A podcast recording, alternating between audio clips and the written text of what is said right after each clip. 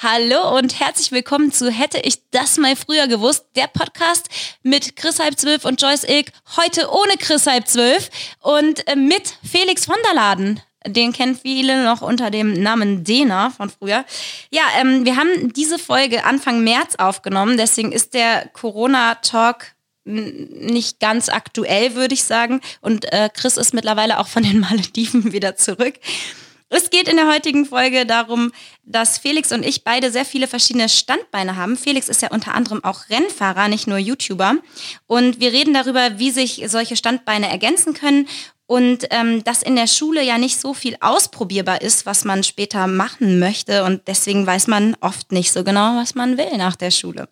So, dann legen wir mal los und viel Spaß. Hallo und herzlich willkommen zu Hätte ich das mal früher gewusst, der Podcast von Chris halb zwölf und Joyce Ilk. Heute mit Joyce Ilk, ohne Chris halb zwölf, aber dafür mit Felix Wunderland. Felix halb zwölf. ja. Hallo, freue mich sehr dabei auch um halb zwölf auf, hast du gesagt. Ja, häufig, also auch mal danach tatsächlich. Ah, ja. also, Woche, also wenn ich mal nichts zu tun habe, was leider nicht so häufig vorkommt, aber wenn, dann schlafe ich auch bis 15 Uhr, also ist gar kein Problem. Ach, dann wärst du sogar der äh, Felix 15. Felix 15. Das anhört wie früher so Chatnamen, der 15-jährige Felix. ähm, ja, der, der Chris ist im Urlaub, der ist auf den Malediven jetzt gerade, deswegen ist Ach, er nicht schön. dabei. Ja. Hoffentlich kommt er wieder zurück. Corona grüßt ja. Ja, aber da, also da ist er, glaube ich, safer als wir wahrscheinlich. Das Ding ist, wenn er auf Quarantäne gestellt wird, so eine Insel abgeriegelt wird, ich, hat er ja den besten Spot, den man sich vorstellen ja, das kann. Ich ne? auch gedacht. Wirklich. Das war clever von ihm. Mhm. Vielleicht soll ich es auch machen. Ja. Ich habe gerade gehört, ich sollte eigentlich zum äh, Formel 1 Start nach Melbourne, nach Australien. Ja. Und ich habe jetzt direkt vom Podcast vor 20 Minuten die Nachricht bekommen, abgesagt, wegen Corona. Ich darf richtig nicht dahin. Ich bin krass. richtig traurig, weil es ist, ich habe mich da so drauf gefreut. Oh Mann, das glaube ich. Das ist so cool gewesen. Ich hatte in dem Moment schon Angst, als du die Nachricht gekriegt hast, du hast jetzt gar keine Lust mehr, den Podcast aufzunehmen, weil du so traurig klang. Oh, ich kann das ausblenden, aber es, es trifft mich schon, das ist echt traurig. Ja, scheiße. Also, wir können natürlich auch über Corona reden jetzt. Ja. Ich glaube, alle reden über Corona immer. Da ist Dann man froh, wenn man ausnahmsweise ja. mal nicht über Corona redet. Da hast du vollkommen recht. Nee, wir wollten nämlich darüber reden. Jetzt guck mal, heute nehmen wir übrigens auch für alle Zuhörer, die jetzt nicht zuschauen, sondern zuhören, heute nehmen wir das erste Mal auch mit einer Videokamera auf. Äh, der Felix hat mir nämlich hier sein Studio geborgt und sein Equipment, äh, wo er sonst seine Podcasts macht. Du hast ja sogar zwei. Ja einmal den Backstage-Podcast, da reden wir eigentlich mit den Gästen in meiner Show so ein bisschen darüber, was, äh, was sie außerhalb des Showbusinesses ja auch ausmacht, mhm. was eben, was eben Backstage, was man privat so denkt und versuchen so ein bisschen äh, mehr aus den privaten Menschen herauszufinden. Und dann habe ich noch einmal von und zuhören mit, äh, mit Diana zur Löwen zusammen. Ja. So ein bisschen ein Spiel ist unser Nachnamen, Felix von der Laden und Diana zur Löwen. Da berichten wir zum einen über Sachen, die uns zurzeit beschäftigen und Zuschauer können sich von der Seele reden äh, bei uns etwas und dann können wir Ratschläge geben. Das ist das beides, was ich podcastmäßig so mache cool. Werde ich natürlich auch verlinken. Aber deswegen, das muss ich nämlich dazu sagen, dass es hier auch als Video aufgenommen wird, weil ich. Ähm, ich gucke hier die ganze Zeit so die Kamera, Richtung Kamera. bist gar nicht gewohnt, gefilmt zu werden. Ne? Ja, nicht beim Podcast quatschen, weil das ist immer so, das ist ja irgendwie sonst Du musst es komplett ignorieren. Wir können ja, auch den Bildschirm ja, umdrehen und siehst es gar nicht mehr. nicht mehr. darüber. Weil ich finde, also ich habe halt mir viel Gedanken gemacht für dieses Podcast-Studio mhm. hier. Und mir war vor allem wichtig, dass man diese entspannte Atmosphäre hat. Deswegen auch der Kamin, ja. dass man sich wirklich so fühlt, als ob man zu Hause gerade ähm, einfach sich trifft zum Quatschen. So. Ist auch mega gemütlich hier, muss ich sagen. Das ist schön. Und du kannst das Mikro so, siehst, ich, ich äh, sitze ja hier zwar nicht auf halb zwölf, aber auf, wie sagt man das? Auf halb acht oder was? Auf halb acht, glaube ich, sitze ich hier auch ganz gerne. Weil ich finde das, ich bin auch jemand, der sich immer ganz unterschiedlich auf so Stühlen hinsetzt. Auch im Bus früher im Schulbus, immer dann so die, die Beine dann so hoch gegen den ja, Vordersitz ne? und so. Ja. Ich finde das richtig geil, wenn man sich so reinfläzt in so einen, so einen breiten Sessel. Ja, ja, du bist ja so groß, das, aber es geht ja trotzdem Stimmt. bei dir. Du kommst wahrscheinlich gar nicht an in den Vordersitz im Bus, ne? ja, das habe ich manchmal Deswegen das Problem, kennst du das ja. gar nicht. Ich gehe immer schön die Füße so hochlegen und so. Doch, doch. Ah, ähm, wir wollen ja heute, oder wolltest du noch was zu Corona sagen? Nee, ne? Ich glaube, nö. Oder Australien. ja, außer dass es schade ist. Ja. Man, also wir, wir, haben ja beide gerade eben schon drüber gesprochen, man weiß halt nicht, ist es jetzt wirklich die Panik gerechtfertigt ja. oder nicht? Und äh, aber da kann ich auch keine ordentliche ähm, Expertenmeinung zu abgeben. Ich kann ja nur stimmt. wie jeder Mensch auch irgendwie unsere Vermutungen, unser Gefühl dazu. Mhm. Aber ich bin ein sehr gelassener Mensch, deswegen. Also entweder wir sterben alle oder wir leben halt weiter. Mal gucken. wie du das sagst. Nee, ich bin da jetzt auch nicht so äh, panisch unterwegs, aber ja, man weiß es nicht. Bin mal gespannt. Wir können ja nichts wirklich machen. Nee, eben. Außer aber, Hände waschen. Im Radio haben sie so, bei 1 Live haben die so gesagt, ja, wir haben hier Lieder für euch, die könnt ihr dann immer summen, die sind genau 20 Sekunden lang. Dann wisst ihr, wie lange ihr, äh, wie lange ihr ach. Hände waschen müsst. Und dann war das immer, immer voll scheiße. Dann haben die so gezählt, 1, 2, 3, ach nee, doch nicht dauert ja doch länger. Okay, macht's einfach zweimal den Song jetzt das hier so ja äh, von Juju hier vermissen mit Henning Mai, so zweimal mhm. den Refrain irgendwie so von der Stelle bis der Stelle. Dann ist genau ja äh, 20 Sekunden. Also muss man sehr viel nachdenken jetzt in Zukunft beim Händewaschen. Dann äh, ja, werden wir vielleicht überleben. Ja, ich, ich finde es halt nur super strange, dass so viel abgesagt wird. Deswegen denke ich, okay, ist vielleicht doch krasser, als ich jetzt so denke oder vom Gefühl her, wie es ist. Kannst du eh nicht einschätzen nee. und wir können nichts machen. Das ist so für mich der Hauptpunkt, weswegen es mir so egal ist. Es ist mir so egal, wie es dem Wendel ja, egal ist. Du, ja, du kannst ja hier weiter deine Podcasts machen. Äh, ich bei mir zu Hause auch und so. Aber guck mal, andere Leute, ich habe schon das Gefühl, wenn jetzt eben so viel abgesagt wird und so, da gibt es keine äh, Freizeitaktivitäten irgendwann mehr. Wird alles abgesagt, alles zugemacht. Alle leben nur noch im Internet ja, vielleicht. Ja. ja. aber was ich meine mit, ähm, ich mache mir nicht so viele Gedanken darum, weil ich kann ja nichts ändern. Nee. Deswegen, also außer ein bisschen Hände waschen vielleicht, aber ansonsten, ich hab, muss jetzt ja keine bestimmte Sache unbedingt machen, damit ich überlebe, sondern äh, vielleicht bekomme ich das halt und dann, äh, weil das halt, du kannst halt überall bekommen, wenn du mhm. irgendwo einmal in der Stadt bist, kannst du es halt bekommen, wenn du Pech hast. Oder ich bekomme es nicht, ich kann mhm. eh nichts ändern. Also bin ich gelassen und lasse das ja, Schicksal auf mich zukommen. Halt jetzt schon mal in Quarantäne begeben. Dann würde es vielleicht. schon mal preppen im Wald, irgendwie schon mal alles fertig, ja. mal Atomschutzbunker. Ja. Mhm. ja, aber sonst, ach, was soll's. Mal ja, gucken, wir werden sehen, was passiert. Wir werden sehen, genau. Ähm, eigentlich wollten wir darüber reden, dass wir beide sind ja äh, Menschen, die sehr viel unterschiedliche Sachen machen in unserem Leben, also gerade jetzt was einen Beruf angeht und so. Ähm, von mir wissen wahrscheinlich die meisten meiner Zuhörer schon, dass ich eigentlich aus der Schauspielerei komme. Ich habe Fotoingenieurwesen studiert, habe lange als Fotografin gearbeitet, ähm, als Moderatorin Synchronsprecherin, dann kam YouTube ähm, und der, der, der, ganze, das, der ganze Kram, das ganze Drumherum und das Buch halt, was ich letztes Jahr geschrieben habe. Ich glaube, das war es aber dann jetzt erstmal. Und äh, du machst ja auch super viele verschiedene Sachen, haben wir eben schon drüber gequatscht. Du bist Rennfahrer, Du machst natürlich deine YouTube-Sachen, hast eine Firma, kannst ja selber noch mal ein bisschen erzählen, was du so machst. Ich bin auch ein Mensch, der sich ungern auf irgendwas festlegt, ähm, womit ich irgendwie meine Zeit ähm, fülle, sondern ich mache halt gerne ganz viele, ich habe halt viele Interessen und möchte möglichst alles immer umsetzen. Mhm. Ähm, deswegen alleine auf YouTube mache ich auch so viele unterschiedliche Sachen. Ich habe ja angefangen mit Gaming, ähm, bin dann mehr oder weniger komplett auf Vlogs umgeschwenkt, ähm, wo ich die Leute mitgenommen habe auf, auf Reisen oder auch Events oder im ähm, ja, besondere Reisen, Projektreisen wie unsere Longboard-Tour, wo wir dann ja. 2014 1400 Kilometer nur auf dem Longboard von Sylt bis Schloss Neuschwanstein bis an die Grenze Österreichs gefahren sind, was ähm, ja, mir richtig viel Spaß gemacht hat. Und ich, ich habe wahrscheinlich über 1000 Vlogs gemacht und da war irgendwann der Punkt krass, erreicht. Ey. Da hast du alles mal gefilmt, ne? ja. ne? Also das ist so so ein Flugzeugstart zum Beispiel war am Anfang immer so cool, das zu filmen. Mhm. Ich habe es irgendwann aus jedem Winkel alles mal irgendwie gemacht, auch den Übergang immer. Ich bin halt jemand, der auch gerne visuell denkt und gerne sich da was überlegt, mhm. wie man mhm. das schön machen kann. Und dann hast du auch wirklich alle Übergänge mal irgendwie so gehabt, so aus dem Fenster rausfilmen, ins Flugzeug reinzoomen und dann gehst bist du direkt im Fenster und dann siehst du dann der, im Zeitraffer den Start und dann schwenkst du dann raus, wenn das Essen gereicht wird. Alles schon alles schon gemacht. Die, welche Handbewegung, wir haben uns so viele Sachen auch immer wieder überlegt, wie wir es nochmal jetzt anders machen können. Ähm, auch auf Autoreisen, dann äh, jede, also du kannst einen Roadtrip halt nur auf so und so viele Arten filmen und wir haben wirklich alle irgendwann mal gemacht. Und auch den Alltag, so den Weg zur Arbeit habe ich aus jedem Winkel mal gefilmt, auch mit jedem Verkehrsmittel. Mit dem Longboard bin ich zur Arbeit gefahren, ich bin mit dem Auto zur Arbeit gefahren, ich bin mit dem Fahrrad zur Arbeit gefahren, ich bin zu Fuß zur Arbeit gegangen. Mhm. Wir haben alles mal abgefilmt. Ja. Und es ist, ähm, und auch alles aus jedem Winkel auch aus der Straßenbahn, weißt du, dann gehst du halt dahin und legst im Endeffekt dann die ähm, Kamera auf den Boden von der Straßenbahn, ähm, um irgendwie neue Perspektiven zu finden, um es irgendwie nochmal anders zu machen. Ähm, und der Druck ist jeden Tag so da gewesen. Ich muss jetzt irgendwie schon beim Frühstück anfangen, was zu filmen, damit das irgendwie vollständig ist und alles abbildet. Und ja, irgendwann hatte ich jetzt einfach keine Lust mehr auf diesen, auf, auf das ganze Vlog und, und so eine Art Daily Vlog-mäßige mäßige Sachen. Ähm, so aus kreativer Sicht vor allem, weil es mhm. einfach ich fand es so schwer, neue Sachen zu machen. Ich war nie zufrieden. Und deswegen habe ich jetzt wieder einen ganz großen Umschwung gemacht und mal jetzt eine, eine kleine Show selbst auf meinem YouTube-Kanal, wo wir ja auch viele Monate überlegt haben, wie wir es genau machen. Und jetzt haben wir ein bisschen was aufgenommen, ja auch mit dir zusammen. Ja.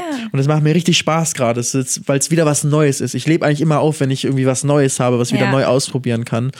Und das ist richtig cool. Und, und ja, außer YouTube nebenbei noch eine Firma gegründet, die äh, ja ähm, Social Media Marketing äh, macht. Und äh, ja, das Rennfahren ist so eine Riesenleidenschaft von, von mir, wo auch sehr, sehr viel Zeit reingeht, wo ähm, auch wenn ich jetzt kein Profi bin, weil Profi impliziert ja eigentlich, das ist so dein einziger Job und ich habe einen anderen Job und ich mache es nebenbei, aber in der Serie, in der ich fahre, äh, sind halt Leute, die es halt, die äh, dafür bezahlt werden zu fahren. Also die sind dann Ne, bei das ist den, schon krass. das, das sind reine Profis. Also ich fahre teils gegen Profis, teils gegen Amateure in derselben Serie. Aber auch wir Amateure sind halt super ambitioniert und, und machen es auf einem professionellen Niveau. Wann bist du das erste Mal gefahren? Spaß. Äh, ist jetzt die vierte Saison, die jetzt anfängt. Ah ja, krass. Ja. Also 2017 habe ich zum allerersten Mhm. Mal gefahren. Ich war halt immer riesen Motorsport-Fan.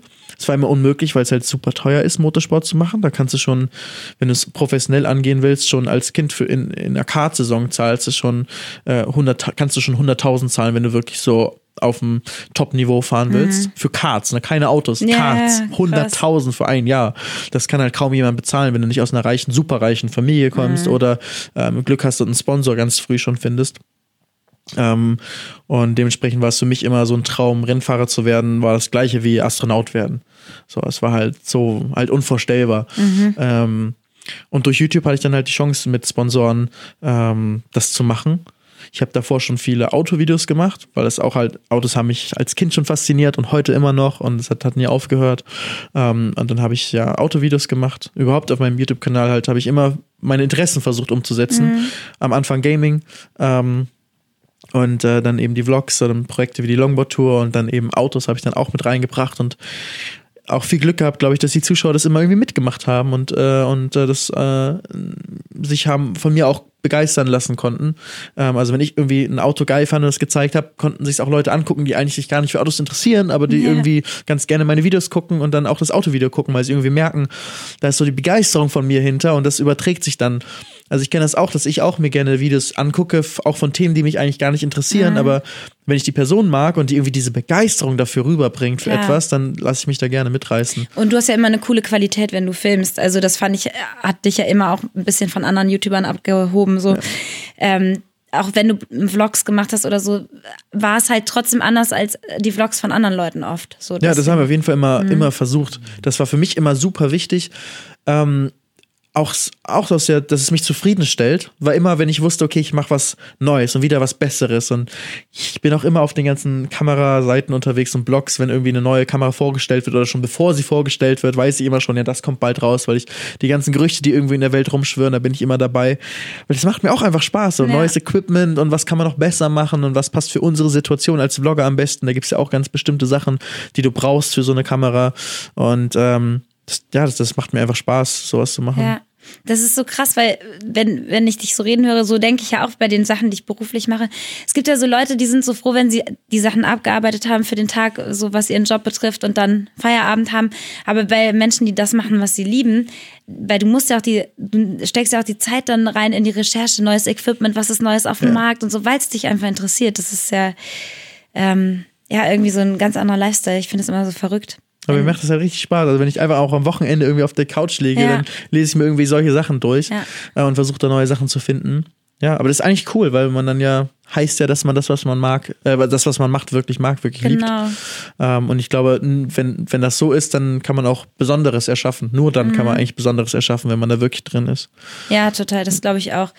Und ähm, du hast jetzt ein Thema, da wollte ich eigentlich später drauf kommen, aber du hast es jetzt schon so ein bisschen angeschnitten, weil du ja meintest mit, ähm, den, mit dem Rennenfahren, es war für dich immer so utopisch früher, das wäre wie Astronaut werden. Und jetzt so durch YouTube hast, bist du an Sponsoren gekommen und sowas und das hat dir so den Weg dahin geebnet. Ähm, weil das war bei mir auch immer so, bei den, wenn man so verschiedene Standbeine hat, ne? Oder wenn man verschiedene Sachen macht im Leben, die einem Bock machen, ähm, dann gebe ich manchmal Leuten als Tipp, also wenn, wenn Leute mich fragen, muss ich mich irgendwie für eine Sache entscheiden oder kann man auch verschiedene Sachen machen, wenn die sich irgendwie so ergänzen oder wenn man das irgendwie connecten kann oder ähm, aus dem einen was fürs andere rausziehen kann, dann ist das ja mega. Ja, also ja. dann ist ja eigentlich super, du hast verschiedene Standbeine. Bei mir, ich glaube, ich wäre auch heute nicht da, wo ich bin, wenn ich nicht Schauspielerei neben der äh, Fo Fotografie oder neben meinem Fotoingenieurstudium gemacht hätte, weil sich beides immer so ergänzt hat, vor der Kamera, hinter der Kamera und so. Ähm, und Du hättest ja auch viele Chancen nie bekommen, hättest du es nicht nebenbei Richtig. einfach probiert und gemacht. Genau, voll. Also deswegen, ich finde eigentlich äh, verschiedene Sachen, die man macht, auch immer cool, weil es aus einer Sache erstens den Druck so rausnimmt, finde Ja. ich. Dann musst du nicht darin, das muss jetzt nicht unbedingt da klappen, weil du hast auch noch andere Sachen, die klappen können. Dann bist du ein bisschen gelassener irgendwie. Ich glaube, gerade wenn man auch jünger ist und jetzt noch nicht, wenn du jetzt halt irgendwie Mitte 30 bist und äh, ähm, oder noch älter und vielleicht schon Familie hast, Ja. dann ist es natürlich eine andere, dann kannst du irgendwie schwerer sagen, noch verschiedene Standbeine, Ja, ja, weil die klar. Mhm. meisten sich halt irgendwann irgendwie ein bisschen entscheiden müssen. Da sind wir natürlich in einer, in einer besonderen Lage, dass wir so verschiedene Sachen machen können, aber die meisten ähm, die meisten Berufe sind halt normalerweise Vollzeitberufe. Da gibt's, kannst du Ja, nicht ja. irgendwie sagen, ja, ich mache jetzt hier Teilzeit, mache ich ein bisschen, äh, arbeite ich als Polizist und äh, Teilzeit Mhm. äh, bin ich noch äh, irgendwo als Anwalt tätig. Das mm, also das geht ja eigentlich nicht, sondern Nee, ähm, meistens irgend in den meisten solchen Berufen, in den meisten normalen Berufen in Anführungszeichen, kann man muss halt muss man sich für irgendwas entscheiden. Aber wenn man noch jünger ist und äh, vielleicht auch mit der Schule gerade fertig ist ähm, und äh, jetzt irgendwie eine Ausbildung macht oder studiert oder nicht weiß, was man machen soll, Mhm. dann gilt der Rat aber dafür umso mehr. Dann soll man sich ausprobieren, verschiedene Sachen machen. Und auch wenn du ein Studium anfängst und nach, zwei- nach zwei Jahren merkst, eigentlich finde ich es gar nicht so geil, ja super, dann hast du gemerkt, dass es nicht Ja, so cool genau. ist. Du hast dich ausprobiert, du hast viel über dich gelernt dabei. Ja. Und jetzt start was Neues, versuch was Neues zu machen. Du bist noch jung ähm, und äh, du kannst es auf jeden Fall noch machen. Und natürlich ist es teilweise finanziell ein Problem, wenn du von Eltern nicht unterstützt werden kannst und BAföG ja auch nicht irgendwie ewig gezahlt wird und so weiter. Aber irgendwie kriegt man es hin. Dann Ja. musst du halt nebenbei kellnern und, und, und, äh, und äh, länger machen. Und dann kriegst du das Studium vielleicht nicht in der Regelstudienzeit hin, aber irgendwie wirst du schon was finden. Also, wenn es irgendwie geht, versucht euch immer auszuprobieren, würde ich auf jeden Fall sagen. Ja, total. Ähm, auf jeden Fall, das war auch witzigerweise so ein Punkt, den ich noch sagen wollte, weil viele, ähm, früher war das öfters so, zu meiner Studienzeit noch so, dass andere Studenten dann irgendwie gesagt haben, ja, aber jetzt habe hab ich ja schon vier Semester, das ist zwar überhaupt nichts, was mir liegt, aber jetzt komme ich ja nicht mehr raus Ja. irgendwie und denken dann, sie müssen das jetzt weitermachen, obwohl sie gemerkt haben, es ist gar nichts für sie. Nur weil sie jetzt schon irgendwie zwei Jahre rein investiert haben. Aber wie du sagst, man muss irgendwie ausprobieren und ich fände eigentlich auch cool, ähm, denke ich manchmal, wenn man in der Schule schon mehr ausprobieren könnte. So ein bisschen, wo liegen meine Interessen, auch was so später das Berufsleben angeht, was man alles so machen kann. Und stimmt voll. Das ist, geht gar nicht. Ne? Also wenn ich an meine Schulzeit zurückerinnere, da wo du sagst, so, ich, ich konnte gar nichts ausprobieren Nee, ne? eigentlich. Also es war eigentlich war es echt so, du musst die Schule einfach nur irgendwie schaffen. Ja. Und ich habe darauf gewartet, endlich fertig zu sein Ja. mit der Schule, um mich ausprobieren zu können. Genau, ne? Um endlich studieren zu können, was mich interessiert. Und ich konnte mich dann Ja. erstmal gar nicht entscheiden, was soll ich studieren, weil ich fand so viele Sachen irgendwie interessant, aber wusste gar nicht, was liegt mir irgendwie Ja. davon, ne? Das ist echt schade. Es muss doch, also es Mhm. ist aber auch in, in anderen Ländern doch teilweise auch anders, oder? Dass man da Ja. ein bisschen mehr aus, ist halt, auch geht's häufig viel mehr schon in eine praktische Richtung schon in der Richtig, ja. Schule.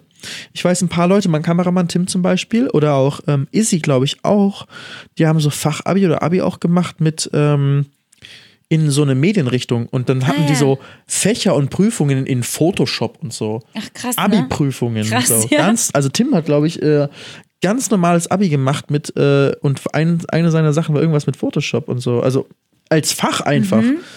Und äh, da, er konnte sich schon ausprobieren, aber es ist halt nicht so häufig, dass du solche Schulen Ja, überall genau. hast. Aber es gibt sie schon.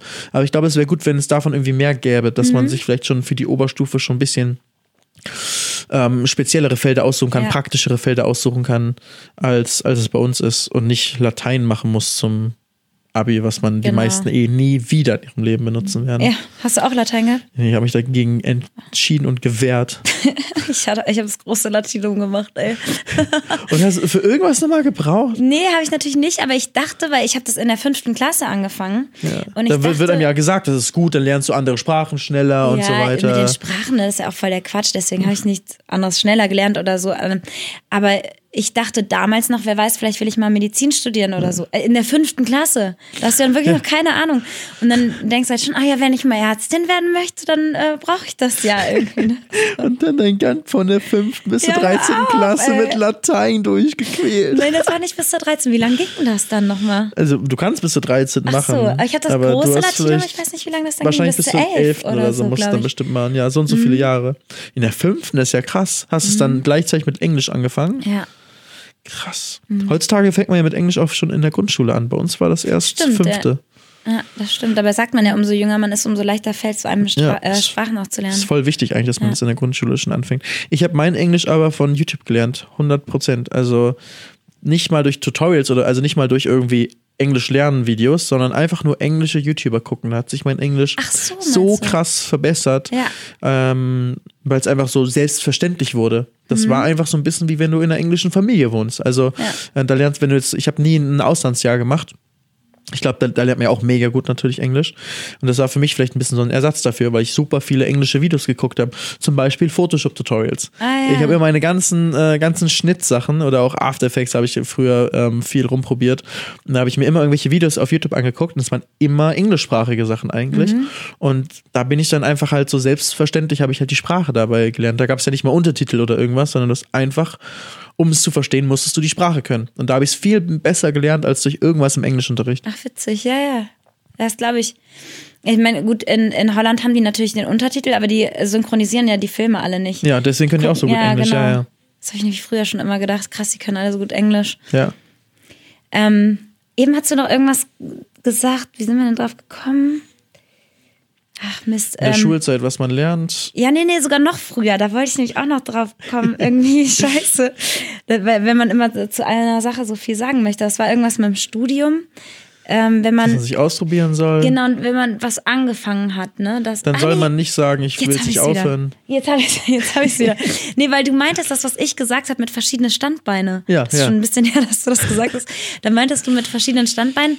Ähm, wenn man aber jetzt zum Beispiel Anwalt ist oder so, dann, Ja. dann macht es natürlich keinen Sinn. Ich glaube, das war auch mehr, ich habe da so aus meiner Perspektive gesprochen, weil wir uns ja selbstständig gemacht haben, beruflich. Und ich Mhm. glaube, das gilt dann ja natürlich eher dafür, wenn du dich dazu entschließt, irgendwie, ich möchte später selbstständig Ja. arbeiten. Dann ist es ja immer super, du hast verschiedene Standbeine. Ja, auf jeden weil Fall. dann machst, dann hast du ja auch selbst einen ganz anderen Druck manchmal, Ja. wenn du nur eine Sache machst, auf die du dich so zurück, Ja. äh, wo du zurückgreifen Aber auf kannst. der anderen Seite kann man sich auch, gerade wenn man selbstständig ist, dann weniger auf eine Sache konzentrieren, um die richtig geil zu machen. Das habe ich auf jeden Fall auch gemerkt, muss ich sagen. Das ist, wenn ich nur eine Sache gemacht habe, zum Beispiel Gaming früher, Mhm. konnte ich da viel mehr reingehen und viel, noch viel bessere Sachen machen Mhm. einfach, ähm, als jetzt, wo ich so viele verschiedene Sachen mache. Mhm. Du kannst nicht mehrere Sachen so krass machen wie eine Sache. Also es macht voll Sinn, sich eigentlich verschiedene Standbeine aufzubauen, aber man muss sich immer bewusst darüber sein, wenn man auf nur eine Sache setzt und sich voll seine Energien, seinen Fokus vor allem voll Ja. auf eine Sache legt, dann kann man das noch viel krasser halt machen. Voll. Ich glaube auch, du musst eigentlich, so haben wir das ja wahrscheinlich beide dann auch gemacht, äh, du musst eigentlich die Standbeine nacheinander aufbauen. Ja. Also du musst schon, um in einer Sache wirklich erfolgreich zu werden, musst du den Fokus schon darauf legen. Und äh, wenn du das dann erreicht hast, also wie du gesagt hast mit Gaming, und dann irgendwann war aber der Punkt, wo du gesagt hast, okay, jetzt möchte ich aber was anderes. Und dann legst du darauf wieder den Fokus. Trotzdem kannst du noch auf die Sachen, die du dir vorher angeeignet hast, immer wieder Das ist ein zurückgreifen. sehr guter Punkt, ja, da hast du recht, dass man sich mit vollem Fokus was aufbaut und groß zieht und dann hat man so ein Plateau irgendwo erreicht, ein Level, hat man einfach ein Ja. bestimmtes Level erreicht, was auch nicht einfach wieder weggeht, sondern das behält man dann auch einfach erstmal Genau. und kann dann äh, und äh, kann sich dann seinen vollen Fokus auf was Neues widmen und Ja. trotzdem noch auf dem, was man sich aufgebaut hat, weiter davon irgendwie Ja. zehren. Das stimmt, ja. Das ist richtig. Ein guter Punkt einfach, dass man sich so überlegt, was ist gerade der Fokus, und dann setze ich da voll den Fokus drauf, Ja. baue da was Geiles auf, aber ich habe in der Hinterhand noch andere Sachen, die ich vorher gemacht habe. Oder ich weiß, ich mache jetzt mal zwei, drei Monate vollen Fokus hierauf. Aber du musst und es nicht für danach, immer machen, ja. Genau, ja. Und danach werde ich dann irgendwie was anderes machen. Ja. ja. Ist auch gut, glaube ich, weil für mich es auch mal wichtig ist, dass man so ein frisch bleibt einfach. Ja, und das total. bleibt man auf jeden Fall, wenn man halt nicht ewig das Gleiche macht, sondern immer mal wieder.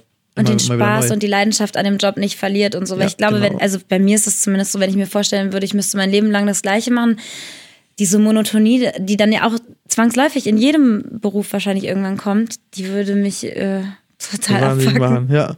Aber es ist auch jeder Mensch anders, muss man sagen. Ne? Ja, natürlich, Viele finden es auch richtig entspannt, wenn sie einfach Ja. wissen, das ist mein Job und ich weiß genau, dass ich alles weiß und alles easy machen kann, was in dem Ja, Job und die ist. gehen gerne von morgens äh, von 9 bis 17 Uhr ins Büro oder so. Ich glaube, du musst nur wissen, was ist wirklich das, was dich glücklich macht. Wenn das das ist, dann ist das super. Ja. Dann solltest du dich nicht selbstständig machen, ähm, weil Ja. es gibt ja auch Menschen, die ähm, für die ist das voll der, der falsche Weg. Ja, Absolut. Und, dann wirst du absolut gar nicht glücklich damit. Nee, genau. Ähm, Wenn, du musst auch viel mit Druck eben klarkommen und bist selbst verantwortlich für so, Mhm. so viele Sachen. Und es gibt kein Sicherheitsnetz in, in der Sicht wie bei einem, bei den vielen Angestelltenjobs. Ja. Ja. Ist nicht für jeden was, das stimmt. Ja, und manche Leute brauchen das, glaube ich, auch so ein bisschen, auch in meinem Freundeskreis habe ich das oft gesehen, die brauchen so ein, dieses ein bisschen geführt werden, dass sie ein bisschen wissen müssen, okay, das muss ich jetzt diese Woche machen. Die haben nicht so diese Selbstdisziplin. Ja. Haben das aber manchmal erst herausgefunden, wenn sie sich selbstständig gemacht haben und dann auf die Nase geflogen sind. Ja, so, ne? ja. Weil die dann gemerkt haben, ich krieg's einfach selber gar nicht gebacken. Ja, ich ja. weiß gar nicht, wo ich anfangen soll und worum ich mich jetzt kümmern soll. Ja. aber es ist ja gut, dass es beide Typen von Menschen gibt. Ja, voll. Man braucht ja auch meist beide, weil die meisten Selbstständigen brauchen ja auch irgendwann Mitarbeiter. Ja. Wäre blöd, wenn alle nur selbstständig gut arbeiten können. Dann könnten wir nie zusammenarbeiten. Ja, stimmt. Ähm, zum Beispiel meine Mama, die hat, äh, ich weiß gar nicht, mit Mitte 40 oder so, hat die nochmal was anderes studiert. Krass. Ja, also die, das fand ich immer total cool. Ja. So, und das erzähle ich auch immer wieder gerne, weil ich fand, das macht so äh, Mut irgendwie für Leute, die manchmal schon zehn Jahre unglücklich in ihrem Job hängen, dass auch nie zu spät ist, eigentlich was zu verändern. Was hat sie davor gemacht und was hat sie denn studiert? Ähm, sie ist äh, Kinderkrankenschwester gewesen vorher und ähm, hat dann oh, irgendwas, ähm, Heilpädagogik, da gibt es ja immer so verschiedene Kunsttherapeutin, Heilpädagogik, Sonderpädagogik, irgend, also so, so diesen irgendwie in diese Richtung und arbeitet jetzt dann eben auch mit den Kindern äh, in dieser kreativen Richtung. Ja, das heißt therapeutisch. sozusagen grob im selben, ganz grob im selben Genau. Mhm. Bereich gewesen, aber, aber eine anderen, andere Perspektive, anderen äh, Job in dem Bereich, ja. Ja, witzigerweise, was ist eigentlich gar nicht witzig? Meine Mama hatte nämlich eigentlich stud äh, Medizin studiert, wollte Ärztin werden und dann war ich, also dann kam ich. Hast du das kaputt ich gemacht? mir das kaputt gemacht. Super. Und dann warst du irgendwann endlich raus aus dem Haus. Ach, jetzt kann ich nochmal studieren, nochmal Ja, ich, aber ordentlich machen. ich hatte immer so das Gefühl, scheiße, wegen mir ist meine Mama jetzt nicht Ärztin, sondern Krankenschwester. Ja. So. Und dann fand ich es umso cooler, dass sie gesagt hat, so, und jetzt studiere ich nochmal. Halt. ja, ja. Ja. Ja, ist cool. Meine Mutter hat auch mit, mit äh, ich weiß nicht genau, wie alt sie war, aber auch über 40, ähm, hat sie nochmal einen Doktortitel. Hat Ah, sie noch mal cool. gemacht. Also die ganze Dissertation geschrieben und gemacht und alles parallel zum, äh, zum normalen Job. Ja. Da habe ich auch mal großen Respekt vor, dass sie das äh, Ja. geschafft hat, durchgezogen hat. Ja. Boah, ich hätte auch Bock so auf Dr. Ilk. Oder? Dr. Egg, ja, ja. Aber manchmal Ich- überlege ich das auch. Hast du das schon mal überlegt, einen Doktortitel zu Nee, ich weiß nicht. Nee, ich, nee, ich glaube, ich hätte da nicht, aber ich hatte auch nie so Lust auf, also ich kann es nicht einschätzen, so rum. Meine Hausarbeiten im Studium, bevor ich abgebrochen habe, das du fand hast ich. abgebrochen? Ja. Äh, Ich habe ja Medien, äh, Media Management studiert hier in Köln und ähm, habe parallel YouTube gemacht und das war zeitlich einfach nicht nicht Ja. beides zu schaffen irgendwann und dann habe ich Urlaubssemester eingelegt und noch ein Urlaubssemester und dann war es halt vorbei irgendwann, dann ging's, durfte man nicht noch eins. Ähm, ich dachte halt, ich bin 19 Jahre alt, ich kann auch später nochmal weiter studieren. Ähm, ist dann nur nie was draus geworden. Aber auf jeden Fall habe ich mir damals schon bei den Hausarbeiten gedacht, es macht mir gar keinen Spaß, dieses wissenschaftliche Arbeiten, weil es zumindest in dem Stadium, wenn du halt irgendwie am Anfang des Studiums irgendwie eine Hausarbeit schreibst, besteht es nur aus Abschreiben. Du musst ja nur dir Bücher raussuchen, wo andere Sachen drinstehen und musst das Zitat rausnehmen und musst es dann das Zitat hinschreiben und ein bisschen umformen, noch deine eigenen Wörter irgendwie dazu. Aber es ist, es ist nicht, es sind nicht deine eigenen Gedanken, sondern du fasst nur andere Gedanken zusammen. Ja. Und das hat mir einfach gar keinen Spaß gemacht. Weil das, das ich Ja. habe so gefühlt, wozu? Das liest ja auch keiner. Und ich fühle auch nicht, dass ich mich irgendwie dabei wirklich weiterbilde. Ich fasse nur irgendwie Sachen zusammen. Und das fand ich einfach, ja, immer sehr, sehr unbefriedigend. Das hat mir einfach, bin ich einfach nicht der Typ für. Nee, ich hatte auch mir vor meinem Studium erhofft, dass man noch selbstständiger arbeiten könnte irgendwie. Und im Endeffekt war es bei mir sehr viel auswendig lernen. Und ja, das äh, fand ich auch irgendwie schade. Aber witzig, dass du abgebrochen hast, das wusste ich gar nicht, hatte ich gar nicht mehr auf dem Schirm. Nach wann? Nach wie viel Im Semester? zweiten Semester. Ah ja, okay. Siehst du, dann bist du ja das perfekte Beispiel dafür. Ja, ja. ich hätte eigentlich, ich wollte es eigentlich weitermachen. Ich habe es nicht aufgehört, weil ich es total scheiße fand. Ich fand es halt in so einem Aspekt nicht so geil, aber ich fand manche andere Sachen schon cool. Ähm, auf jeden Fall genau das Feld, was ich auch, ähm, also es war der richtige Studiengang, würde ich sagen. Ähm, aber es ging einfach zeitlich nicht. Also Ja. ich, war halt, ich war total fertig, weil ich habe halt YouTube nebenbei versucht, den Fokus drauf zu legen und Vollgas zu geben. Und dann konnte ich im Studium nicht wirklich den Fokus drauf legen. Und trotzdem hat es mich super viel Schlaf und Zeit und Nerven gekostet. Und dann habe ich halt gedacht, komm, ich Urlaubssemester ist doch super, probiere es einfach mal aus mit YouTube ähm, und kann immer noch mal später weitermachen mit dem Studium. Ja, eben. Und dann lief es halt so gut mit YouTube, dass ich weitergemacht habe. Ja. auf jeden Fall. Äh, also genau, das ist ja eh das, das ich habe auch mal pausiert im Studium. Ähm, wie lange war das denn? Fast zwei Jahre, weil ich bei der Horm the Horm mitgespielt habe zu der Zeit. Ah, okay. Ja. ja. Und äh, der Horm the Horm war in München und mein Studium hatte ich in Köln und äh, dann habe ich einfach quasi zwei, äh, zwei Jahre, vier Semester so pausiert, mehr oder weniger, und danach meine Diplomarbeit weitergemacht. Ach krass, das heißt, mhm. du hast da gespielt und hast dann danach ganz normal weitergemacht, durchgezogen, ja. fertig gemacht. Ja. Respekt. Genau. Und äh, wie bist du überhaupt zu der bayerischen Rolle gekommen? Weil du bist ja aus Köln. Ja, ähm, das, das war die einzige Rolle, auch die in der Serie Hochdeutsch geredet hat. Ah, okay, das, das Hochdeutsch ja, geredet, ah, okay. Das war die einzige Rolle, die auch ähm, national gecastet wurde, also ja. deutschlandweit gecastet wurde. Alle anderen kamen ja aus München, Raum Bayern und so. Und das war praktisch auch eine, eine Rolle einer Zugezogenen oder mhm, so dann? Ja. ja. Eine äh, Frankfurterin aus Frankfurt am Main. Ja, habe ich gespielt. Aber musste immer Dirndl tragen, das war schlimm. ein richtiger Heimatfernsehen. Ja, aber Serie, echt, ey. Also meine Omas haben es geliebt, dass ich da mitgemacht habe. Und ich glaube, auch das könnte doch, weil als ich für die, ähm, als ich für die Show ein bisschen recherchiert habe, mhm. ähm, habe ich mir jetzt irgendwie kam mir der Gedanke, wahrscheinlich hat das sehr dazu beigetragen, dass die Mediakraft-Leute dich geholt haben dazu, weil die ja auch teilweise aus München kamen und vielleicht kannten die das Ach irgendwo, so irgendwo daher, dass sie irgendwie dachten, die Joyce, die müssen wir auch nochmal irgendwie, die müssen wir jetzt hier mal irgendwo da.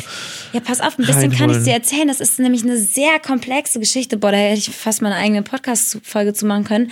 Ich habe das nämlich nie so richtig in der Komplexität erzählt, aber ich fasse es jetzt natürlich auch kurz. Aber es kam ähm, dank meiner unterschiedlichen Standbeine, die ich mir vorher aufgebaut hatte, kamen verschiedene Faktoren zusammen, warum ich zu, überhaupt zu YouTube gekommen bin.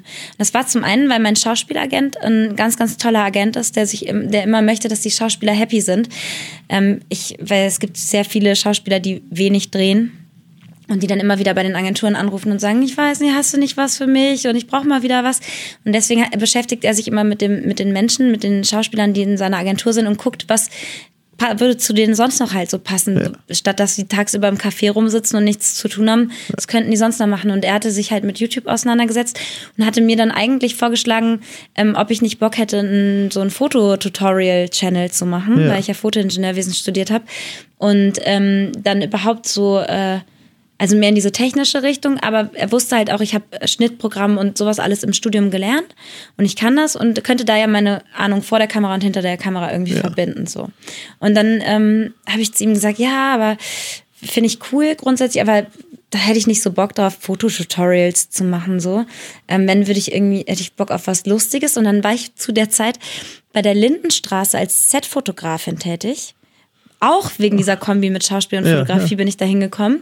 Und da war ein, äh, wie hieß, äh, Dennis Martinov äh, kennst ja noch von Mediakraft. Sag, ja, ja. Der hat bei, ja, oder? Der hat ich, bei, äh, ja, Dennis von Mediakraft weiß ich, aber es gab mehrere. Es gab auch noch den Pötsch und so weiter. So, ja, aber der aber hat immer bei, bestimmt mal gesehen bei damals. Punk bei den Sketchen und so Regie geführt und die ja. äh, Drehbücher geschrieben.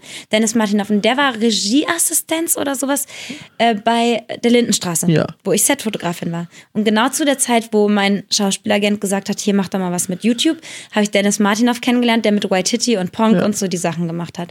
Und, ähm, und dann noch den Daniele Rizzo, kennst du doch bestimmt ja, ja, auch? auch noch, ja. Genau, das ist auch ein Kumpel von mir damals schon gewesen. Der hatte irgendwie mit äh, Waititi gequatscht, hat mich beim Phil Laude vorgeschlagen ja. für irgendeinen Sketch, weil ich ja Schauspielerin bin und die brauchten irgendwie ein Fest der Liebe für dieses Musikvideo oder so ja. war das, glaube ich, damals. Also auf jeden Fall kamen alle zur gleichen Zeit, kamen alle diese Connections, die ich irgendwie hatte da, kamen zusammen und plötzlich war ich bei Mediakraft. Äh, echt lustig. Und vielleicht hat sogar Mini-Anteil dieses Da Home, Da Home ist genau, da Home gehabt, auch, weil irgendjemand aus der Mediakraft von oben gesagt hat, ah gesagt ah ja, hat, ja, ja die kenne kenn ich, so. Genau. Und dann äh, Oft sind das ja so verschiedene Sachen, die dann so ineinander greifen. Ja, aber das auch mal mit den verschiedenen Standbeinen, wie du es halt ja. gerade gesagt hast. So, ne? Irgendwie trägt, also alles, was man macht, hat irgendeinen Effekt auf später. Mhm. Voll. Und äh, da ist dann auch irgendwie alles dazu gekommen und ähm, erstmal nur irgendwie eine kleine Rolle bei Waititi und dann irgendwie bei Ponk dazu, ja. aber im Endeffekt hast du damit auch dann deinen eigenen Kanal hast du ja gestartet Voll, ja. und ähm, hat hat äh, zu dem geführt, was du jetzt machst, hat dazu geführt, auch dass du das Buch vielleicht geschrieben hast ähm, und die Reichweite auch für das Buch hattest, Ja. hat vielleicht dazu geführt, dass du manche Rollen jetzt ähm, äh, bekommen hast äh, im Schauspielbereich wieder, weil man eben äh, oder verstehen sie Spaß und so weiter, weil du eben auch das alles auf YouTube machst. Also alles hat irgendwie miteinander zu tun. Es war bei mir auch so, dass halt ich super viele glückliche Zufälle auch einfach waren, ähm, was für Leute man kennengelernt hat, dass ich zum Beispiel auch mit äh, mit Simon, ähm, den habe ich ganz früh schon kennengelernt, als wir beide noch, weiß nicht, vielleicht 10.000 Abonnenten oder so hatten. Und ähm, dann äh, haben wir uns immer gut verstanden, viel zusammen gemacht, sind irgendwann in ein gemeinsames Haus gezogen, weil wir wollten eigentlich nur in der Nähe irgendwie, wir haben beide eine neue Wohnung in Köln gesucht und wollten in der Nähe wohnen. Und dann hat ähm, seine damalige Freundin ein Haus gefunden, wo mehrere Wohnungen frei waren. Dann haben wir uns das zusammen angeguckt, hat er mich noch angerufen, jo, wir gucken uns jetzt was an, willst spontan vorbeikommen, die haben mehrere, vielleicht ist ja für dich, vielleicht ist für dich was dabei. Ähm, aber wir haben gar nicht daran gedacht, dass wir ja beide ins selbe Haus könnten. Und dann irgendwie war der Vermieter voll nett und äh, die Wohnungen waren super. Und dann haben wir noch Schnick, Schnack, Schnuck äh, gespielt danach beim, äh, beim Curryessen, äh, wer welche Wohnung bekommt, so. Und dann äh, ähm, habe ich Gott sei Dank die oben bekommen mit Dachterrasse, das war mir sehr wichtig, die wollte ich unbedingt haben. Und eigentlich wollte Simon die auch, aber ich weiß gar nicht mehr, wie das war. Seine Freundin hat, glaube ich, gesagt, die, die Katie hat, glaube ich, gesagt, nee, ist vom Schnitt her ist die doch unten besser und sie war auch günstiger, die unten ist irgendwie ein bisschen besser ist. Und ich war mehr so, oh, Dachterrasse, ich muss die unbedingt haben. Dann habe ich die auch bekommen. Geil. Und dann waren wir im selben Haus. Und das Ja. hat so viel ausgelöst, weil YouTube-Haus ist dir bestimmt auch irgendwie noch ein Ja, bisschen ein. Begriff. Das war dann ein mega Thema auf YouTube. Und dann haben wir voll viel zusammen gemacht, jeden Tag zusammen abgehangen. Longboard-Tour kam. Natürlich haben wir zusammen die Longboard-Tour gemacht. Das sind auch nur so, so mh, Ideen, die irgendwie so im Kopf rumgesponnen sind, die man sich dann irgendwie abends erzählt hat und so gedacht, ja, lass doch mal ein bisschen dem Longboard durch Deutschland fahren. Und mit dem Zug fahren wir irgendwo hin und fahren ein bisschen Longboard. Ja, nee, lasst einfach nur mit dem Longboard fahren. Boom. Und auf einmal war die Idee da und wir haben es umgesetzt. Viele wichtige Minecraft-Projekte, die wir gemeinsam gemacht haben. Und das hat auch den Kanal halt extrem beflügelt. Und es sind auch einfach halt so viele Zufälle. Ich habe ihn kennengelernt, Simon, dadurch, dass Justin, den kennst du vielleicht, der ähm, macht Reactions und macht seine eigene Modelinie und so, äh, Peso Clothing. Der war früher schon mit 13, 14 oder so, mit, äh, mit einer, noch vorm Stimmbruch mit einer schönen hohen Stimme, hatte er seinen äh, Grafiker-Kanal, hatte er, wo er ja Designs gemacht hat und Photoshop-Tutorials und sowas. Und er hat auch das Kanaldesign damals von Simon Unge gemacht. Und äh, er war damals ein Fan von meinen Gaming-Videos. Und dann hat er Simon gesagt, ey Simon, du musst mal mit dem Dena sprechen. Ähm, und so hat der uns eigentlich zusammen, äh, zusammengebracht damals. Und der macht ja mittlerweile halt auch super erfolgreich mit anderen Sachen. Das finde ich auch witzig, weil der damals was ganz anderes gemacht Ja. hat. So. Und äh, auch sehr, sehr lustig. Und, und äh, ja, und jetzt macht er, ist er selbst extrem erfolgreich damit. Aber ja, so sind Simon und ich zusammengekommen und ähm, auch Revi habe ich dadurch kennengelernt, ähm, mit dem ich auch viel mache. Und den habe ich damals kennengelernt. Den hat Simon in unser Projekt reingeholt und ich fand den voll scheiße und der hat richtig, der hat nur Mist da gemacht. Und dann habe ich sein Haus da schon in die Luft gesprengt und in Minecraft und so weiter. Und so haben wir uns irgendwie kennengelernt. Am Ende hat er auch im selben YouTube-Haus da gewohnt. Ähm, jetzt was Motorsport angeht, super Zufall, wie mein Teamchef mich gefunden hat, der, ähm, bei dem ich die letzten beiden Jahre gefahren äh, bin. Der hat mich im Frühstücksfernsehen gesehen und eigentlich mache ich nie, äh, eigentlich guckt er nie Frühstücksfernsehen und ich war in meinem Leben auch nur einmal zu Gast beim Frühstücksfernsehen, weil ich meine ZDF, meine politische ZDF-Doku da be beworben habe. Und nur beim Frühstücksfernsehen sitzt du halt immer eine Stunde da und quatscht nicht nur über das eine Projekt, sondern die fragen dich auch immer private Sachen und nebenbei kriegst du Frühstück halt richtig. Und dann habe ich halt über ähm, Motorsport ein bisschen erzählt. Und genau in dem Moment hat er zufällig ein bisschen geguckt, äh, Frühstücksfernsehen. Ach, und war halt gerade dabei, ein Fahrrad zu suchen und hat das halt gesehen und dachte, ah, cool, ein YouTube, interessant, guckt er sich mal an, hat ein bisschen recherchiert über mich, sich in der Szene umgehört, wie ich denn so bin, ob ich auch fahren kann und sich die ganzen Zeiten und Ergebnisse angeguckt und hat gesagt, okay, passt und mit YouTube gute Kombi, dem schreibe ich, den schreibe ich mal an.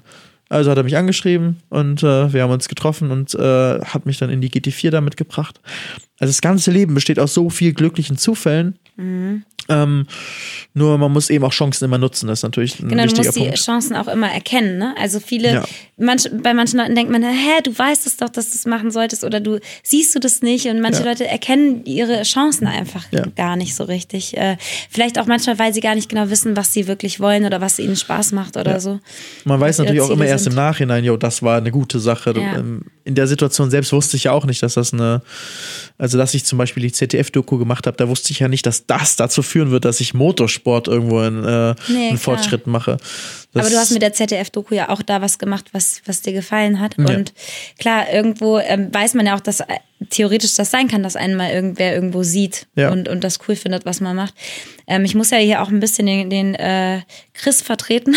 Das ist ja das erste Mal, dass der nicht dabei ist. Und da habe ich schon gesagt, eben zu dir, der äh, Chris würde dir wahrscheinlich auch super gerne ein paar Fragen stellen, weil der sich da ja auch immer für interessiert. Und jetzt, ich glaube, Chris hätte jetzt gesagt an der Stelle, ähm, klar ist es irgendwo immer Zufall, aber ähm, es, äh, oder er sagt dann auch immer, Glück ist, wenn Vorbereitung auf Gelegenheit trifft. Also Ja. so, dann, dann hast du im Nachhinein denkst du dann, ich habe Glück gehabt, aber du bist irgendwo vorbereitet gewesen auf, auf Sachen und ähm, hast dann die Gelegenheit, die Chance genutzt irgendwie. Und er sagt immer, du musst zehn Samen säen, damit einer aufgeht. Also das heißt, du kannst nicht erwarten, so ich, ich sähe jetzt einen Samen und da wird ein riesen Baum draus oder eine riesen Pflanze, ähm, sondern du musst verschiedene, also manchmal musst du auch einfach an mehreren Stellen ausprobieren, wenn du irgendwas erreichen möchtest. Und nicht kannst alles wird klappen, was man, was Nee, man genau. Man muss, und dann muss man damit, man muss sich okay damit fühlen, dass nicht alles klappt. Man muss sich dann aufgeben und sagen, ach scheiße, jetzt habe ich so viel Mühe da reingesteckt, da ist nichts geworden. Nee, einfach, natürlich funktioniert nicht alles. Weitermachen, Mhm. eine andere Sache vielleicht ausprobieren und beim nächsten Mal klappt es äh, klappt's vielleicht. Genau, eben. Sich davon nicht so zurückschlagen lassen. Hast du manchmal auch so äh, Rückschläge im Leben gehabt, wo, wo jetzt manch einer vielleicht aufgegeben hätte und an der Stelle gesagt hätte, oh nee, dann vielleicht lasse ich es einfach sich so entmutigen hat lassen? Nie so, wo ich mich komplett zurück. Nee, nee. Das ist. Weil das ist schon so sehr extrem, wie du es beschrieben hast, dass man sich so, wo andere vielleicht komplett aufgeben würden. Nee, eigentlich nicht. Hast du sowas gehabt, wo du so richtig einen richtig krassen Niederschlag hattest? Aber ich bin, ich bin halt auch ein sehr nüchterner Mensch. Und Ja. ich glaube, das ist auch so eine emotionale Sache, wenn man sich sagt, okay, jetzt werfe ich alles hin, scheiße, es hat alles keinen Sinn. Ich bin halt immer sehr nüchtern und analysiere alles und denke mir, nee, so geht es doch noch weiter und so kann ich es machen. Deswegen habe ich da mir nie so den großen Stress mit mitgemacht, weil natürlich hat bei mir auch nicht immer alles funktioniert, ganz klar. Aber du bist dann einfach anders damit umgegangen. Du warst ja, Ja. nicht so. Mm. Gucken, was man ändern kann, anders weitermachen. Ich überlege auch gerade, also ich meine, ich hatte jetzt nicht so eine äh, krasse Situation, dass ich irgendwie pleite war oder sonst irgendwas, ne? Aber ich weiß noch so gerade, als ich mit äh, Schauspiel angefangen habe und so meine erste Rolle hatte, hat dann, da war ich noch super jung, war ich gerade äh, aus dem Abi raus, da hat mein Papa dann auch so gesagt, ja, jetzt denkst du irgendwie, du hast jetzt mal eine Rolle gehabt, so jetzt wirst du Schauspielerin, aber so ist das nicht, das sind doch alles Eintagsfliegen, dann kriegen die einmal eine Rolle und danach nie wieder und dann weiß keiner mehr fünf Jahre später, wer die sind und so. Und ähm, ich habe schon immer geguckt, dass ich mich so von sowas nicht entmutigen lasse. Mein Papa hat es natürlich gut gemeint, der wollte, dass ich irgendwie einen, in Anführungszeichen sichereren Job irgendwie mir suche. Äh, heute ist er mega stolz, ne, so ist nicht. Aber ähm, also da, ich habe mich nicht so beeinflussen lassen von außen, sage ich mal. Also weil ich glaube, viele äh, lassen sich dann auch Angst machen durch solche Worte von außen oder so und glaub, hören nicht mehr so auf ihre eigene innere Stimme. Und äh, ich weiß noch, dass so auch äh, meine erste Rolle, das kann ich ja jetzt, kann ich, habe ich noch nie, glaube ich, so gesagt, aber das kann ich ja jetzt eigentlich sagen, äh, weil unter uns war das damals, war ja meine erste Rolle, habe ich ein halbes Jahr mitgespielt. Da waren, ich fand die anderen äh, Schauspielkollegen nicht nett. Also, so, das habe ich nie gesagt. Ich meine, jetzt ist es so lange her, jetzt weiß wahrscheinlich eh keiner mehr, wer damals dabei war, aber die waren sehr so äh, ko konkurrenzorientiert. Und ich weiß also noch, die waren auch nicht unter sich nett und nur zu dir nicht, sondern die waren so allgemein Genau, untereinander waren- alle. Genau, so ein bisschen ego-fixiert. Jeder wollte irgendwie dann der, äh, der sein, der am meisten da vom Kuchen abkriegt. Und ich hatte dann, ich war ja wirklich noch super jung, war aus der Schule raus, gerade war erste Rolle, war voll unsicher in dem Moment. Und dann ähm, hatten die so eine Presseabteilung, die hat dann so äh, Interviews organisiert. Ich war dann bei äh, Viva Interaktiv damals noch und so. Und dann haben sich die anderen Schauspieler, die ja schon weißt du, viel älter waren als ich, die schon lange dabei waren, haben äh, mich dann echt gedisst, weil sie diese Interviews nicht bekommen haben und sie, äh, sie die ja in ihren Augen mehr verdient hätten als ich und haben mich echt teilweise so, will jetzt nicht sagen, ein bisschen gemobbt.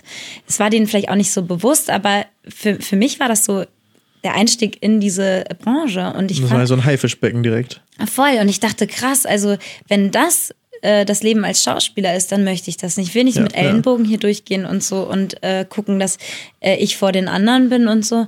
Und das, was dann so da drumherum alles mit dran hing, das hat mir gar nicht gefallen. Und da habe ich echt kurz überlegt, dass ich deswegen diese Schauspielerei-Sache nicht weitermache. Ja, ja. Weil ähm, Schauspiel hatte für mich ganz viel so mit Psychologie zu tun und sich mit sich selber und äh, eigener Emotionskontrolle auseinandersetzen und so. Aber das, das sieht sich dann auf einmal da um einen rum alle so wichtig nahmen und so. Ja, das fand ich voll ätzend. Habe aber dann erstmal trotzdem weitergemacht und dann gemerkt, dass das auch nicht bei jeder Produktion so war. Ne? Also, aber es gab schon so ein paar Momente, wo ich immer mal wieder so drüber nachgedacht habe, will ich diesen Weg, den ich gerade gehe, weitergehen? Ja. Oder will ich es vielleicht nicht? Tatsächlich hatte ich das auch mal bei YouTube, als ich dann bekannter geworden bin und mich mehr Leute auf der Straße erkannt haben, dass ich nicht wusste, ob ich diese Freiheit aufgeben möchte, unerkannt durch die Straßen zu laufen. Ja, das hast du mir mal gesagt, weil mhm. habe ich gesagt, als Schauspielerin wirst du auch erkannt, aber als Schauspielerin wird man nicht so viel erkannt, nee. weil man halt in der Rolle ja auch immer anders aussieht. Du heißt ja, hast ja auch einen anderen Namen, die Leute wissen manchmal nicht, wie du heißt und so, ne? Ja. Und du siehst anders aus. Ja, voll. Aber trotzdem habe ich mich dann, und ich bin total happy, sowohl für den Weg als Schauspielerin als auch bei YouTube und so weiter entschieden. Und aber trotzdem hat man ja manchmal so Phasen, wo man vielleicht mal kurz denkt, ist es richtig, das? was ja, ich hier ist mache? Ist richtig, ja. Ja. Mhm. Ja, ist richtig. Ja, ich kenne es auf jeden Fall so ein bisschen so von, von fremden Drehs. Also man als ich, du kommst ja eher von da, mhm. ähm, aber ich komme eher aus der YouTube-Richtung. Ich mache alles selbst und dass ich dann, als ich zum ersten Mal für andere Leute gedreht habe, zum Beispiel Coke TV damals mhm. war ich so mit das erste, was ich so gemacht habe, regelmäßig, dass ich mir auch vielleicht dachte so, ist das das Richtige? Irgendwie mhm. so unangenehm, dass sich irgendwie halt so viele Leute um einen herum sind und, äh, und das kann ich das überhaupt? Das ist immer, immer dieses Imposter-Syndrom, dass mich im, dass man mhm. irgendwie immer denkt, so ich kann das doch eigentlich gar nicht und das ist eigentlich alles nur gerade hier fake, dass das irgendwie die Leute denken, dass ich das kann und dass ich hier der Richtige bin dafür. Eigentlich bin ich es gar nicht und äh, das fliegt jeden Moment auf hier. und, und äh, das habe ich auf jeden Fall ähm, mhm. bei vielen Sachen immer, wenn ich es am Anfang zum ersten Mal mache, ähm, gehabt. Ja. Ähm, Gerade noch so vor ein paar Jahren. Aber mit der Zeit bekommt man dann die Sicherheit, so, yo, man kann es ja alles irgendwie machen. Mhm. Also ich glaube, genauso wie du es trotzdem weitergemacht hast, ähm, trotz dieser Haifischbecken-Erfahrung, mhm. ähm, man kommt irgendwann an den Punkt, wo man sieht, okay, so schlimm ist es gar nicht oder es gibt, es ist immer unterschiedlich und man macht unterschiedliche Erfahrungen und man wird selbstsicherer. Genau, man geht auch irgendwann anders damit um. Also heute, wenn ich jetzt nochmal in so einer Situation wäre, hätte ich den Leuten gesagt, sag mal, hast du so noch alle, so, was redest du da? Aber damals war ich halt noch unsicherer oder war Logisch. ja auch neu und es war alles unbekannt für mich. Ne? Also ja. ich, ich wusste nicht, wie, wie, wie läuft sowas alles ab und ja. so. Na. Wie lange haben wir jetzt gelabert? Davon steht die Zeit nicht. Das geht höchstens, wenn also, du auf die Uhr geguckt hast. Nee, hab ich nicht. Oder ich laufe bis da vorne hin, dann kann ich es gucken. Dann müsst ihr aber kurz aufstehen. Ja, kannst du ruhig machen. Guck, ich stehe einmal auf. genau. Also, wir laufen seit einer Dreiviertelstunde. Ja, aber das ist doch perfekt, oder? Ah ja. Oder äh, hast du noch, ah. ähm, äh, warte mal, ich guck mal hier in meine schlaue Liste. Ich hatte ob vorher noch was, noch was aufgeschrieben, hast. ob ich noch irgendwas habe.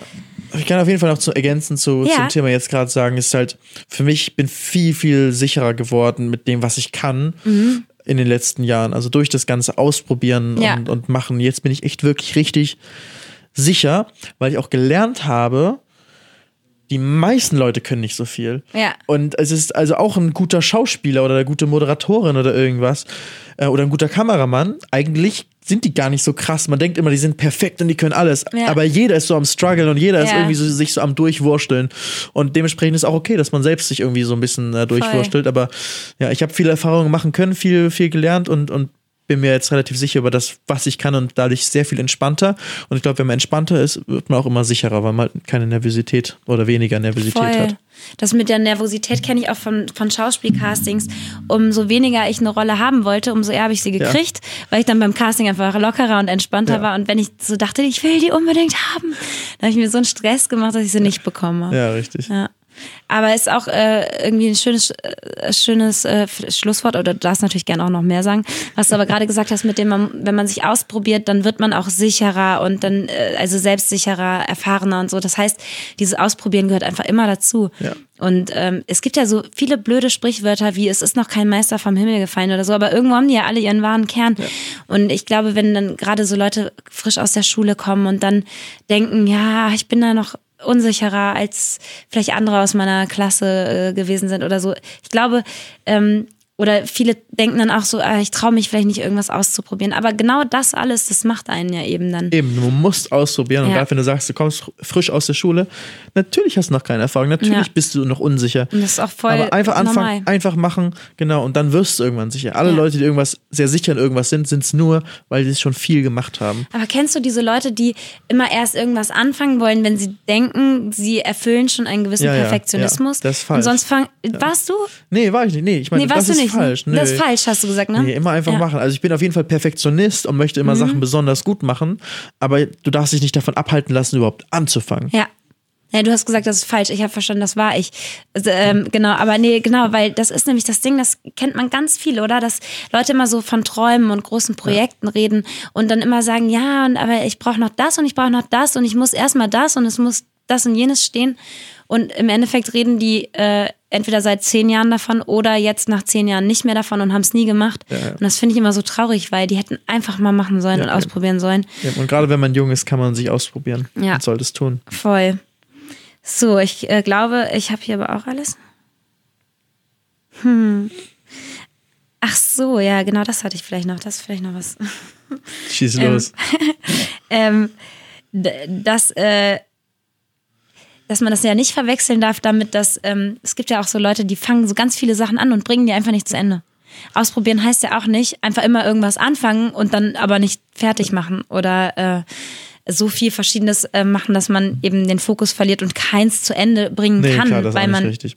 Aber man sollte trotzdem keine Angst davor haben, Sachen nee. abzubrechen, weil das habe ich auch häufiger von Leuten gehört, dass sie sagen, hey, ich möchte nicht so ein Abbrecher sein, ich möchte niemand sein, der immer Sachen abbricht. Aber und, und und das als Begründung nutzen, um zum Beispiel ein Studium weiter durchzuziehen, auf das sie eigentlich keine Lust haben. Nee, das finde ich, das, das ist halt das falsch. Nee, wenn, wenn du dir sicher bist, dann brich's ab und mach was Neues und dann bist du nicht schwach, weil du es abgebrochen hast, nee. sondern du bist stark, weil ja. du hast dich dazu entschieden Total. und äh, dass du weißt, okay, das ist falsch und deswegen wage ich jetzt den mutigen Schritt, etwas Neues ja. zu machen so und das so. Und genau, aber da hast du richtig. das richtig angesprochen, dass du gesagt hast, wenn du dir sicher bist, du willst das nicht. Ja.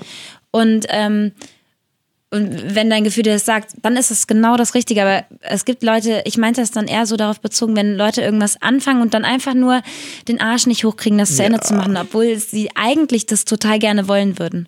Ja, okay. Und dann ja. aber so die Argumente mhm. noch bei anderen oder nach außen schieben, warum es jetzt dann doch nicht geklappt ja, ja. hat. Die einfach.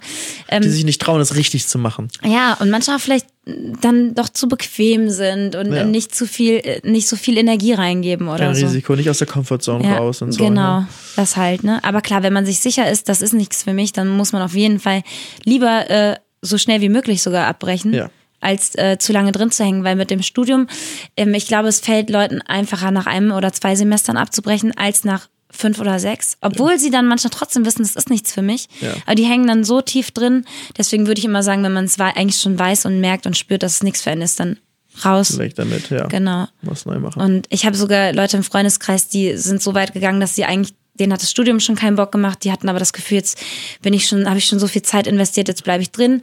Dann ähm, haben sie das Studium fertig gemacht, haben eigentlich gedacht, eigentlich würde ich lieber in eine ganz andere Richtung gehen. Aber jetzt habe ich ja das Studium, jetzt bewerbe ich mich auch in dem Bereich.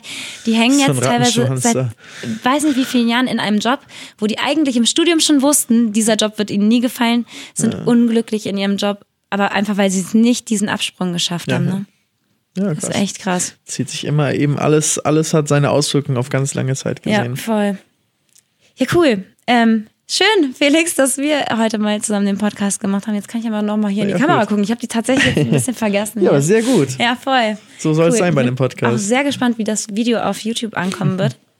Und äh, genau, checkt äh, Felix Podcasts aus. Dankeschön. Ja, Na? einmal von uns, äh, von uns zuhören mhm. Äh, und einmal Backstage. Genau. Sehr cool. Und ja, ich, ich überlege gerade, ob Chris sonst immer, ob wir irgendwie noch so ein Schlusswort hatten, aber ich glaube, das haben wir eigentlich gar nicht. Grüß an also Chris auf jeden Fall. Genau. Ich wollte nicht deinen Platz wegnehmen. jo, Leute, macht's gut. Ja, mach's gut. Ciao, Tschüssi. ciao.